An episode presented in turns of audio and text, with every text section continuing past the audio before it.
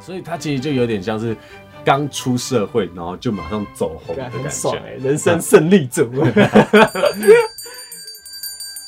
大家好，我是说书人哎，今天要来讲最近很红的天竺鼠车车。呃就？QQ，对，有些人会觉得很反感，但有些人蛮喜欢的。像那些猛男啊，真正的男人都都看这个。对对，他们再不看，再也不看那个玩命关头了。对，他们现在都只看天竺鼠鼠车车车车，没错没有错。但是你们先不要划掉哦，我们今天不是要来推坑的，我们是要来讲一些不一样的。它里面的阴谋到底是什么？那在影片开始之前呢，请帮我订阅我们的频道，然后并且开启你的小铃铛，才不会错过我们的影片哦。感恩感恩。那首先呢，我们要来介绍我们这几只可爱的主角天竺鼠。那我们来介绍第一个叫做马铃薯，它个性虽然比较随和，偶尔会就是无视驾驶的指示，遇到有人要帮忙的时候，它就会挺身而出。然后最喜欢吃的就是胡萝卜，没有错。那再来第二只呢，就是西罗摩，然后它在本来就是很胆小的天竺鼠车车中呢，它是特别胆小，就是胆小又胆小，嗯嗯，喜欢对那个温柔的驾驶撒娇，同时也是常常卷入麻烦事件当中。那他最崇拜的就是他的大姐泰迪，最喜欢吃的是生菜。哦，那第三个呢叫阿比，他是比较认真，然后有丰富好奇心的。虽然他身上贴着就是新手驾驶，但他一直很期待就有毕业的那一天，你知道？相较于其他的天竺鼠车车的话，它比较自大一点点，然后不擅长对付猫。再来第四个叫巧克力，他的行为比较优雅端正一点，但是却想不到他有很大的力气，反差萌，反差萌的感觉。喜欢把自己扮着漂漂亮亮的，然后很关心就是流行趋势。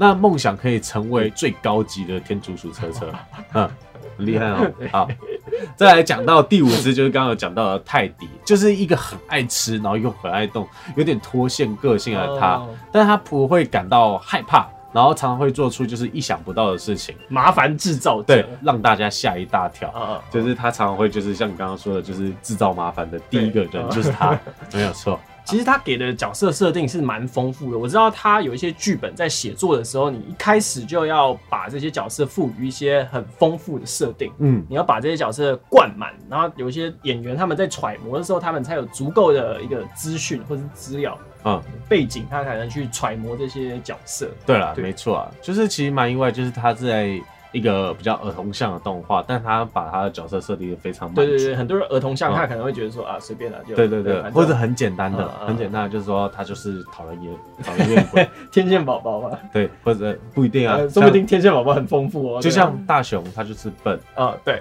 然后他会玩班花神。啊就这样那接下来我们来讲到这个导演，那这个导演他其实是蛮厉害的，他在业界算是新人，啊然后又在短时间内他的作品就爆红。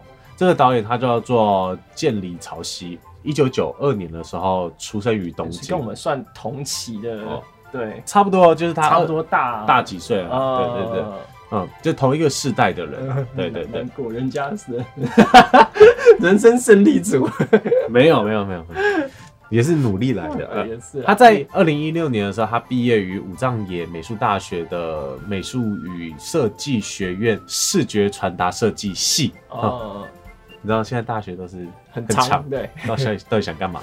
然后又在二零一八年毕业于就是东京艺术大学研究所的动画系，哦嗯，所以这是他第一次指导电视动画。哦，嗯嗯嗯嗯。他在这之前呢，在那个东京艺术大学的时候，他做了两个蛮有名的作品。哦，学生时期的作品，对，哦对他做的这两个作品都得了奖。哦，那第一个作品呢是《糖果压缩档》，第二个作品是我的小羊。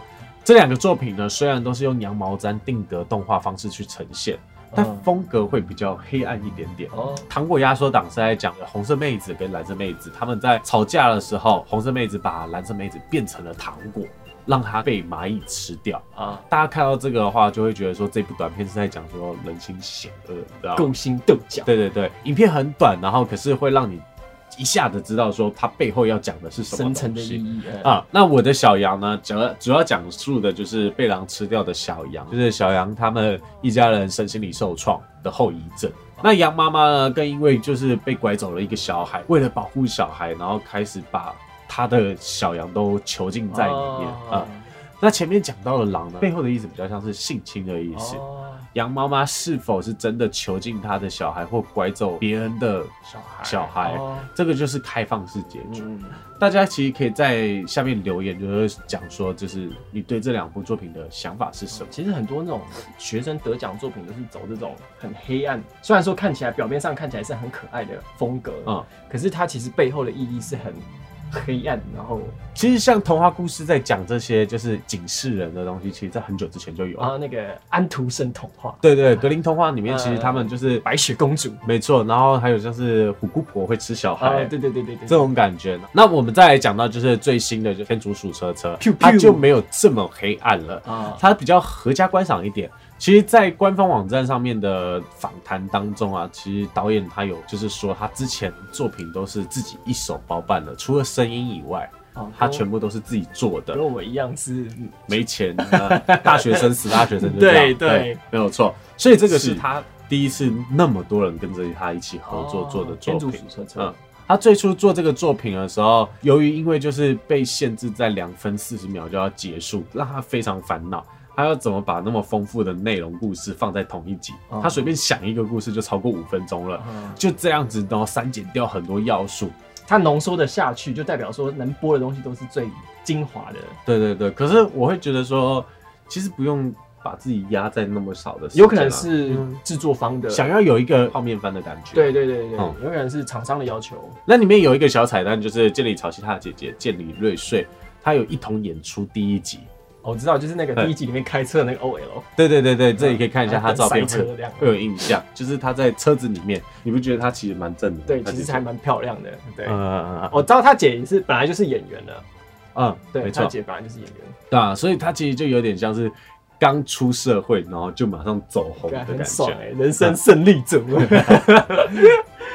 不过我们微电影也有得奖，就是还算不错啦，有因为有开其实心被肯定的感觉。对啊，其实日本蛮多这种就是年龄年纪轻轻，然后就直接就很厉害的人，呃，但他们其实，在可能国中、高中的时候，就有在慢慢累积自己的作品。，对对，然后这些东西只是到了后面马上出来。像那个一拳超人，他很久很久以前还是学生的时候也就开始画，对，没错没错。对，，然后是到现在网络走红才有人去翻翻做他们的对对对对对就是有公司签下来。嗯嗯嗯嗯，所以他们就是很小的时候就在做这些，而且他们在日本啊，他们漫画家其实是算是一个很很大家会想要去做的职业。梦想的职业，对，没有错，感觉好像也是蛮辛苦的啦。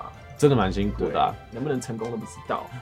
那各位观众呢？你们对就是这些东西有什么想法呢？你最喜欢天竺鼠车车的哪一集？最喜欢哪一只天竺鼠车对对车？啊，如果有什么问题或者需要补充的，可以在下面留言告诉我们。那我们下部影片见啦，拜拜。QQ。